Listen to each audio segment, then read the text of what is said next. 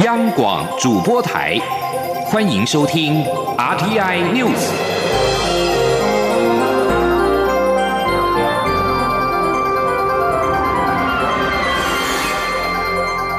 听众朋友您好，欢迎收听这节央广主播台提供给您的 RTI News，我是张顺祥。武汉肺炎蔓延之后，许多国家禁止中国的航班入境。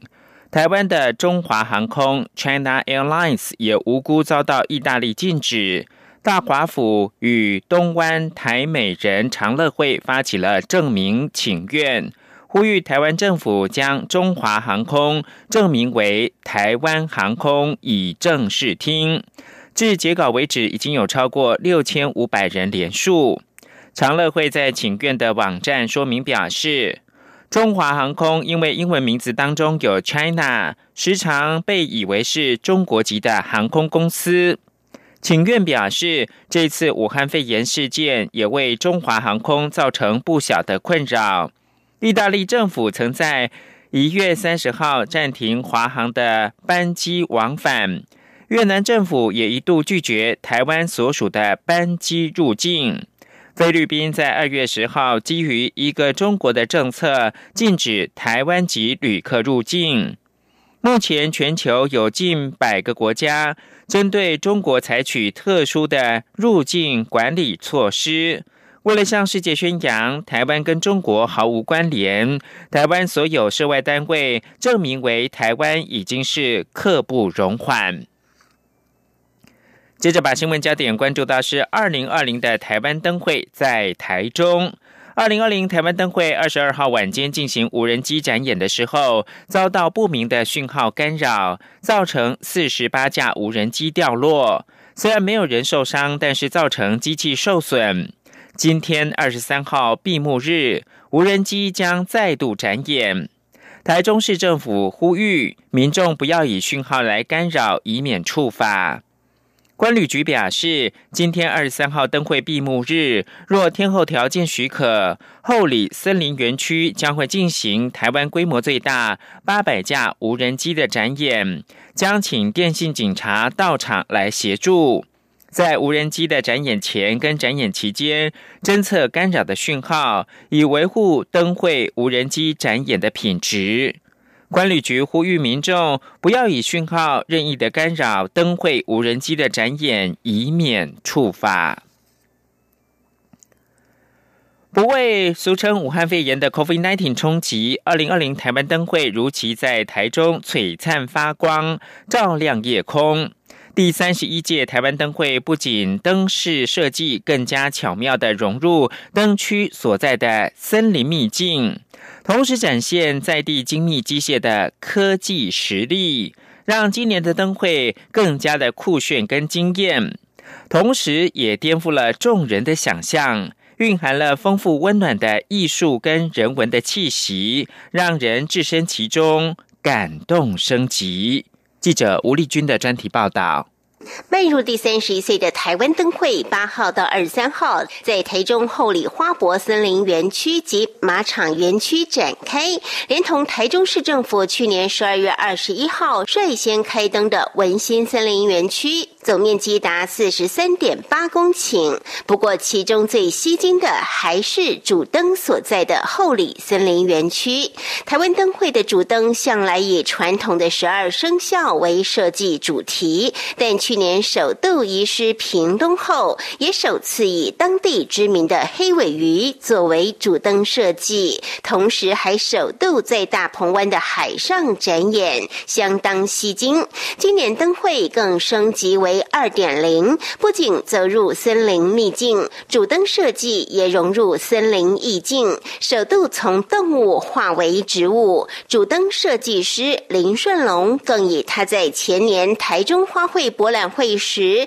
于后里森林园区打造的作品《天上掉下了一颗种子》为发想，让这颗种子在今年的灯会蜕变茁壮成一棵参天巨木，并且命名。为森生守护光之树，象征传承创新以及生生不息的力量。林顺龙指出，这棵光之树是以阿里山的神木为意象，高约十八米，树身直径约十二米，由二十二块巨大板根组成。每块板根上都镌刻着不同县市的名称，象征台湾的二十二个县市。树上还有三百六十八朵花苞，代表台湾三百六十八个乡镇。镶嵌在花苞旁的，则是两千三百五十九片心形叶片，象征两千三百五十九万台湾人民。最后，在树顶上的，则是台中市鸟白耳画眉的。一家人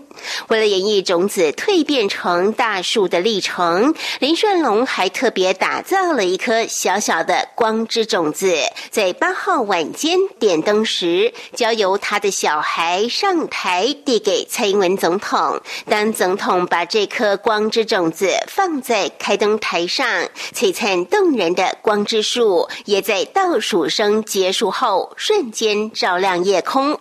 不过，今年的主灯光之树最特别的地方，还是民众首度可以走进主灯的殿堂里。一探究竟，并且发现完全不同的风景。二零二零台湾灯会策展人、中华民国工业设计协会理事长张汉宁说：“这也是三十一年来台湾灯会首次第一个能够进入到内部核心的主灯。走进去有什么惊喜呢？走进去有截然不同的风景。”在里面呢，有一个相当于四公尺、直径四米长的一颗大球。当我们在这个树里面对着它呐喊或者是拍手的时候，它会慢慢的变红，然后慢慢的往下降，像是这个大树的心脏一样。所以呢，这是这一次的主灯跟往年的主灯截然不同的一个特色。而为了让游客可以进到树身里，林顺龙以孟宗竹为骨干，在四处寻找厚厚的树皮做成板根，并采用原住民的功法，花了三四个月才打造出这棵树。他说：“技术上是因为它是要人可以进去的，这是一个挑战。那这个是梦中组啊，第一个功能是为了防撞。”就有点像保险杆。第二个功能就是它有让这个结构不要弄很清楚被看到。第三个就有竹林的意象，然后把视线往上面拉这样。那我是希望它这个是白天晚上都很有气氛。白天的时候阳光洒进来，但是像一个圣堂、一个神圣的空间。然后这边有像彩绘玻璃这样子，那光是会飘动的。林顺龙还指着树身里他亲自在地上画的一圈又一圈的年轮，象征能量。年轮。的中心则是宝岛台湾，象征台湾的能量不断往外扩散。至于树身里的光球，则意欲幻化成旭日与满月的光之种子，在树身的宇宙里。日升月落。有趣的是，林顺龙也解释了为何光之树上只有含苞待放的花苞，没有盛开的花。那是因为前方就是由他的学生豪华朗基工团队所打造的大型机械花。聆听花开永昼星，同样是豪华朗基工在台中花博时打造的最令人惊艳的作品。聆听花开的声音，二点零版。聆听花开的声音，是结合台中七家精密工业厂商打造出的一朵内含六百九十七朵火红色小花的巨型机械花，长宽高各十五公尺，可以随着音乐及光影律动。等到二零二零台湾灯会时。改采最新研发的珠光白布料，既可投影，也可折射阳光。再搭配团队全新创作的音音乐，让这朵花在安静时。美到令人屏息，而在音乐流泻时，这朵花又会随之起舞，而且色彩姿态千变万化，完全颠覆大家对花灯的想象。事实上，过去国际媒体曾将台湾灯会誉为没有云霄飞车的迪士尼乐园，但今年的台湾灯会不再只是一场地表最大型的花灯游乐园，更在不破坏。当地原始森林的前提下，以一花开五叶的精神，沿着既有的森林步道，将主灯区打造成一处森林奇幻秘境。灯会主视觉设计师杨家章说：“今年的主视觉其实就是森林，呼应我们在这个花博森林园区的主题。那刚好今年是鼠年，那我们就取一个谐音哈，用曙光在望璀璨台中这样的概念来设计主视觉，所以也加了一个地平线的曙光进去。这好像蛮对照我们最近工作团队经常都做到天亮的这件事情哈。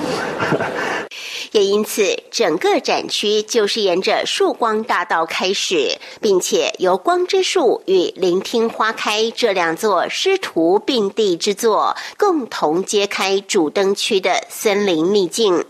紧接着，簇拥着这光之树与机械花的午夜，就是科技展演灯区、艺术创新灯区、欢乐灯区、传统灯区以及国际友谊灯区等五大特色灯区。走进这午夜，首先就会被首度从法国南部跨海来台的超大机械巨兽科技马戏团演出的台湾限定版《昆虫大战》所震撼。张汉宁说：“在南法这边的团队，南法的南特的这一个小镇呢，以前呢是机械重镇，但是后来没落了，转型，他把他的这些机械制造的能力呢，跟艺术结合在一起，所以这一次呢，会有台湾第一。”次的展演就是有一只大黄蜂跟一个大蜘蛛，都是用机械结构，非常巨型哦，高达八米。那整个呢会跟表演者一起来做互动的演出，这也是第一次跨海来台所做出的演出，叫做《永昼岛》。再往下走，还会看到尤文富老师创作的春雪，将整片丛林染成白茫茫的一片。而在此盛景中，由俄罗斯插画家卡加与台湾灯艺师蓝永琪合作的石虎，正栩栩如生的俏立在这片春雪中。值得一提的是，今年的灯会也首度在每天闭园前上演一场令观众惊喜的精灵游行。带领民众一起往出口的方向来移动。不仅如此，今年灯会也首创 Web AR 服务，方便一般民众在来到灯会前可以先行体验各大灯区的特色，同时提供因为防疫无法出门的民众，不致错过今年升级二点零之后的台湾灯会精彩亮点。中央广播电台记者吴丽君在台中灯会。的采访报道。原住民族委员会举办会议，响应二月二十一号的世界母语日。蔡英文总统出席会议时表示，原住民族各语言获得国家语言的地位，传承族语的预算成长了五倍。他相信族语传承会越来越顺利，政府将投入更多的心力，确保母语的传承。请记者王维婷的报道。为了响应世界母语日，原民会二十二号举办原住民族语言发展会议，表扬绩优原住民族语言推广人员及机关。蔡英文总统出席活动致辞时表示，台湾采取具体措施确保母语发展，各族母语已经获得国家语言的地位，族语推广预算成长五倍，在学校、部落或政府单位皆有推广或传承母语的设计。蔡总统表示，国家语言发展法已经上路，政府将会投入更多心力，确保母语传承。蔡总统说。这几年在学校，我们有专职的主语老师；在部落，在有主语推广员跟师徒制的主语学习方式。所以，连在政府部门里面，我们都已经开始尝试第一份主语公文，第一次的主语同步口译。今年现场来自全国各地一起学习主语推广我们主语的族人朋友，我要向你们说一声谢谢。因为大家的坚持跟努力，足以的传承一定会越来越顺利。蔡总统表示，政府有责任营造多元友善的母语学习环境，学母语、说母语不应该被压抑。政府鼓励大家讲母语，希望透过母语让世界看到台湾。他表示，语言可以连接全世界，包括新南向国家、南岛民族或全世界的华人。让我们继续努力，享受学母语、说母语的美好。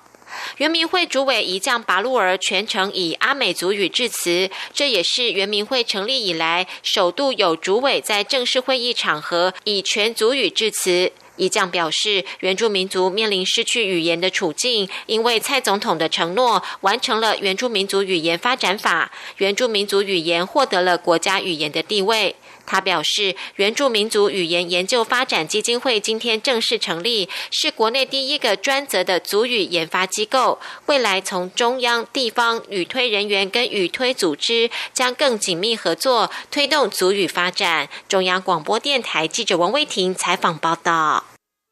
Thank you. 各位爸爸妈妈还有小朋友，大家好，我是小儿科陈慕容医师。防范武汉肺炎很重要的一件事就是勤洗手，因为生活环境中容易让手上沾到细菌病毒，如果再摸到眼鼻口，就有可能会被感染。所以正确洗手才可以有效预防疾病，请确实做到正确洗手五步骤：湿、搓、冲、捧、擦，养成正确洗手习惯，大家一起预防武汉肺炎。有政府，请安心。资讯由机关署提供。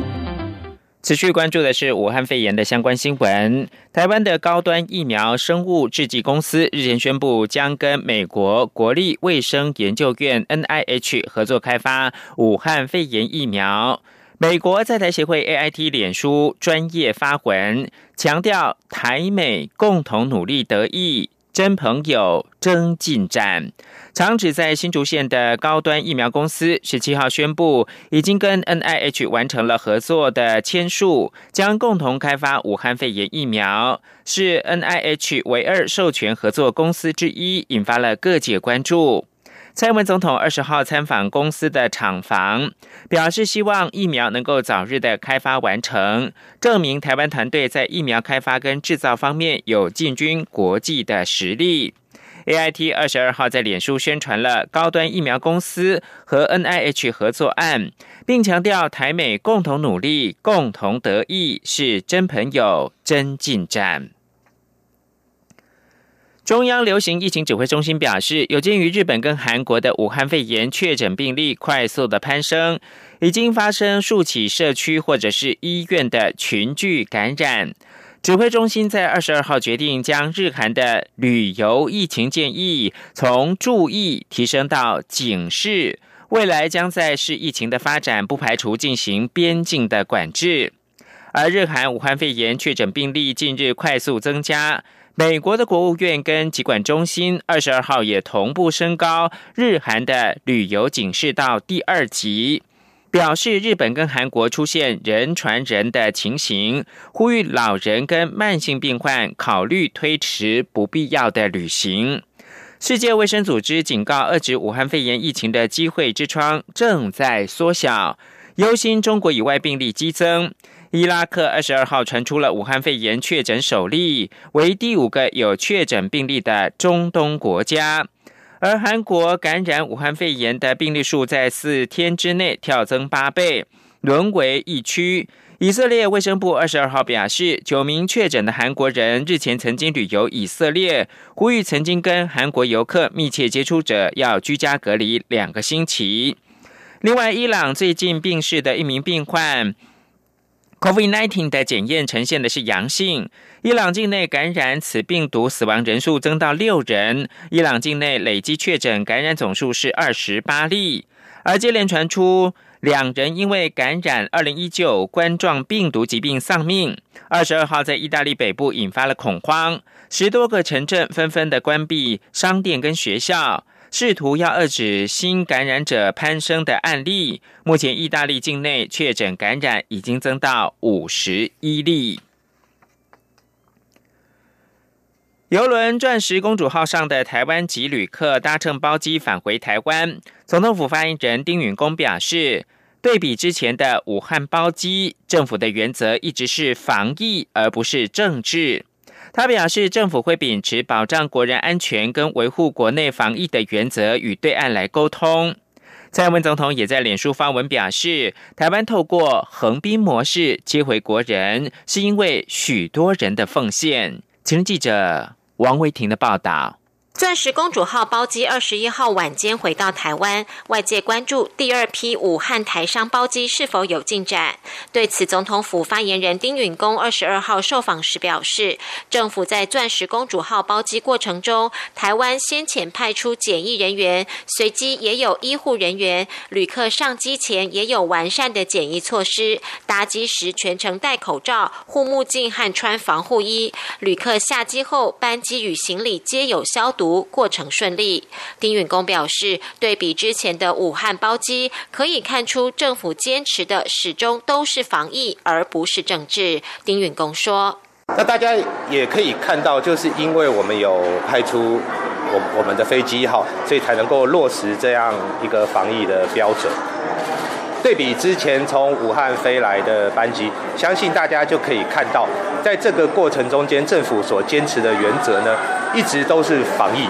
而不是政治。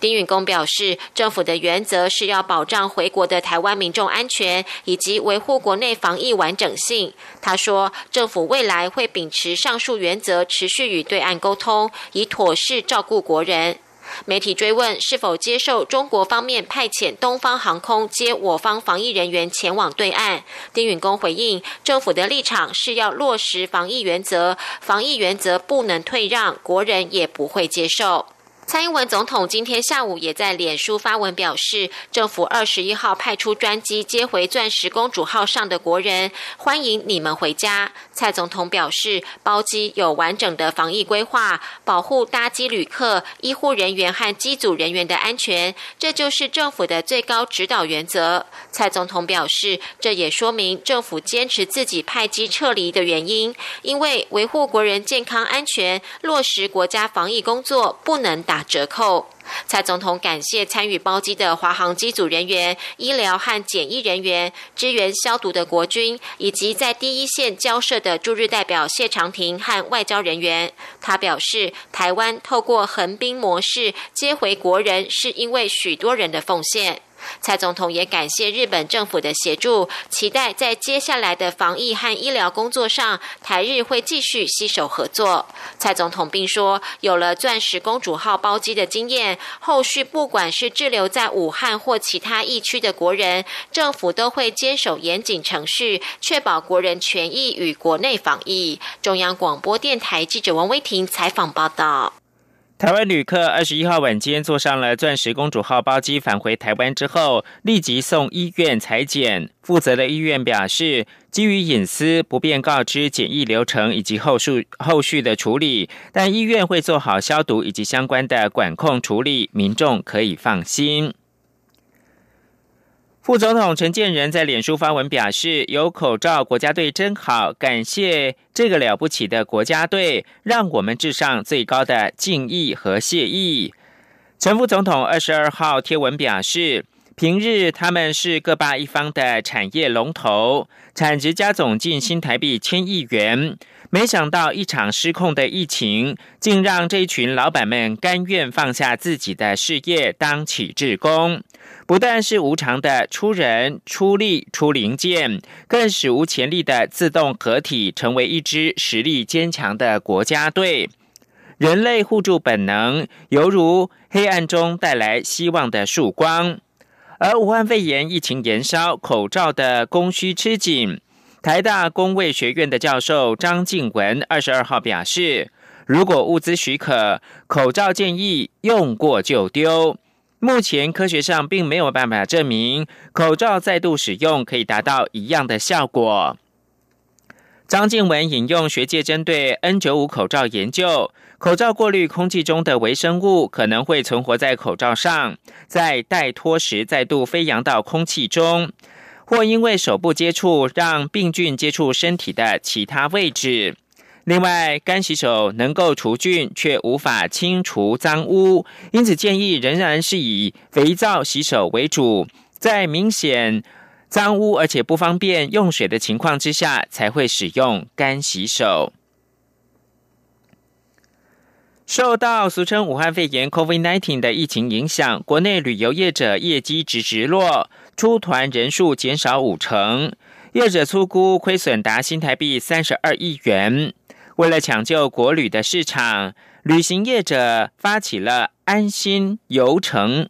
制定严谨的防疫措施，要求旅客要缴交健康声明书、量体温、用酒精来消毒等等，再搭配超杀价格，希望能够减少民众的担忧。记者王维婷的报道。武汉肺炎疫情冲击观光旅游业，国内旅游业者统计，台湾从疫情发生后至今，出团人数掉了五成，损失达到三十二亿元。各家业者不是出团人数大减，就是延后出团，严重影响生计。疫情仍在发展中，为了鼓励民众国内旅游，业者串联发起安心旅游行程，严格执行防疫措施，包括缴交旅客健康状况声明书、量体温、酒精消毒和落实车内消毒等。台湾旅行业国民旅游发展协会理事长赖俊杰二十二号表示，春节过后，旅游业者接到退团或取消的电话，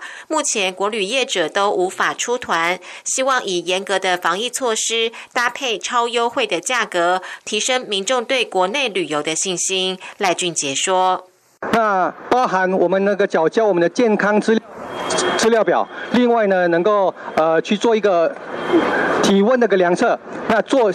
酒精的消毒，我们车上呢全程佩戴我们的口罩。那么我们在上下车之后呢，我们的车上做都会再做一下呃整个的消毒的一个动作。那我们只要做好我们的出团的 SOP 啊，请各位呢放心，在这个时候我们还是可以出来。旅行业者高喊“国旅自救，安心旅游，一起走出去”的口号，呼吁政府先纾困再振兴。对于政府日前决定在疫情过后将发放抵用券的构想，赖俊杰也建议政府发放专属国旅参团的振兴券，或是提高国旅的全值，让同样一张振兴券可以折抵更多价值的国旅行程，以吸引民众消费。中央广播电台记者王威婷采访报道。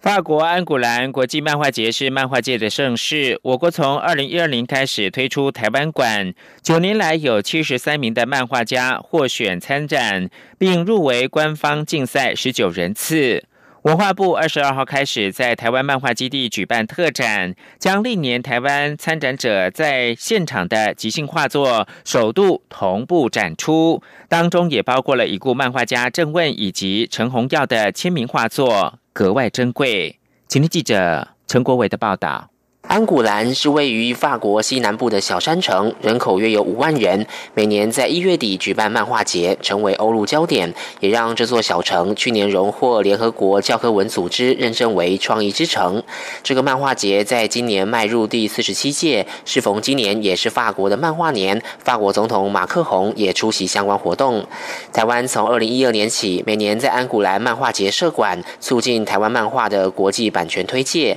文化部人文及出版司司长陈银芳表示，九年来有七十三名台湾漫画创作者参展，当中不但有近二十人次入围新秀奖或数位竞赛等官方奖项，也成功出版了三十一本作品。为让国内漫画迷不用到法国就能近距离观赏台湾馆的历年成果，文化部即日起到三月二十二号，在台湾漫画基地举办从台湾到安古兰七十三位漫画家的开拓之旅展览，展出历届台湾馆参展。漫画家的作品、专刊与提袋等文宣品，以及现场的活动亮点。策展人林义君指出，这次首度展出现场即兴画作活动的原稿，包括两位已故漫画大师郑问以及陈鸿耀在二零一二年绘画签名的作品。你一定要就是那一届去到安国兰，你才会看到这些图。那比如说漫画家彼此之间，因为他们不会在同一个时间画图，所以可能同一届去的漫画家他也不一定看得到。九年在现场的所有漫画家画的东西看到，而且。